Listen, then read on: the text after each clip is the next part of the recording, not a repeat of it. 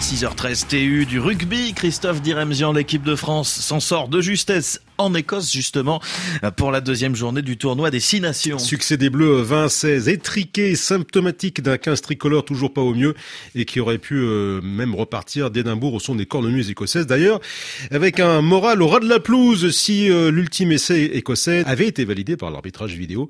Mais l'essentiel est là, s'être remis la tête à l'endroit après la claque infligée par les Irlandais lors de la première journée. Le capitaine et troisième ligne Grégory Aldrit ne cache pas son soulagement et même plus que ça. Franchement, beaucoup, beaucoup, beaucoup d'émotions. C'est, euh, peut-être un peu idiot ce que je vais dire, mais euh, euh, c'est, une de, mes plus belles, victoires avec, l'équipe de France. On a passé une semaine compliquée, mais c'est vraiment resserré entre nous et, on voulait faire ça pour nous et, on l'a fait.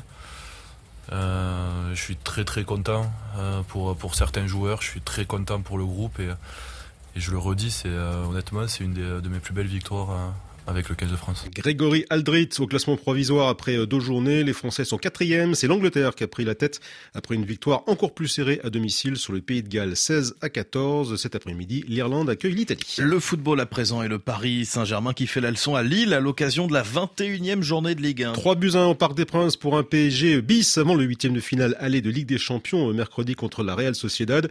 Une victoire euh, probante et rassurante à trois jours du match le plus important de la saison. Randall Colomwani, le troisième buteur parisien sur Canal+. On a fait une bonne prestation, on est très très fiers de nous. Même si on a très mal débuté, on a su très bien réagir. Et je pense que c'était un très bon test avant, mercredi. Et je pense qu'on l'a réussi. Il faut maintenant qu'on se prépare bien pour mercredi. C'est vrai qu'on se sent de mieux en mieux euh, durant la saison. Et on se rapproche des moments euh, plus cruciaux de, la saison, des moments importants.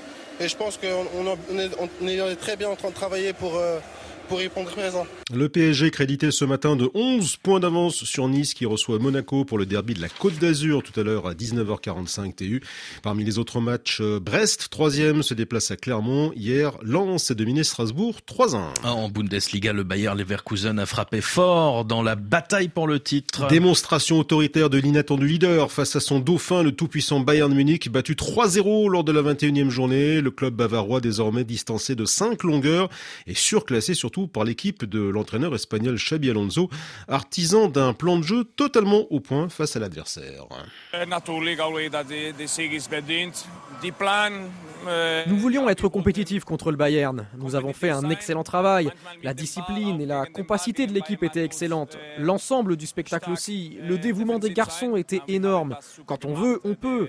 Tous les joueurs ont réalisé des performances incroyables. Nous avons eu beaucoup d'occasions et eux n'en ont eu presque aucune. J'ai une grande équipe, de grands joueurs. Je ne pourrais rien faire seul.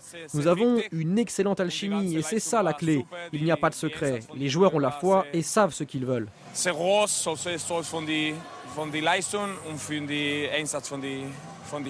Même mise au point en Espagne du Real Madrid vis-à-vis de son surprenant suiveur, Gérone, écrasé 4 à 0. Les merengues comptent également 5 points d'avance sur leur poursuivant. Le FC Barcelone, qui complète le trio de tête, reçoit euh, Grenade. Aujourd'hui, la 24e journée de Première Ligue. Pas de mauvaise surprise pour les ténors face à des mal classés. Le leader Liverpool s'est imposé sur Burnley 3-1 et Manchester City a dominé Everton 2-0. Et puis on n'oublie pas évidemment la finale de la Cannes sur RFI, Nigeria-Côte d'Ivoire en intégralité on vous dit tout dans une demi-heure. Enfin, toute l'Amérique n'aura Dieu que pour lui. La nuit prochaine, le Super Bowl final du championnat de football américain. Le 58e du nom Las Vegas entre les Chiefs de Kansas City et les 49ers de San Francisco avec son traditionnel show à la mi-temps, assuré cette année par le rappeur, le rappeur Usher, mais qui risque de se faire un peu voler la vedette.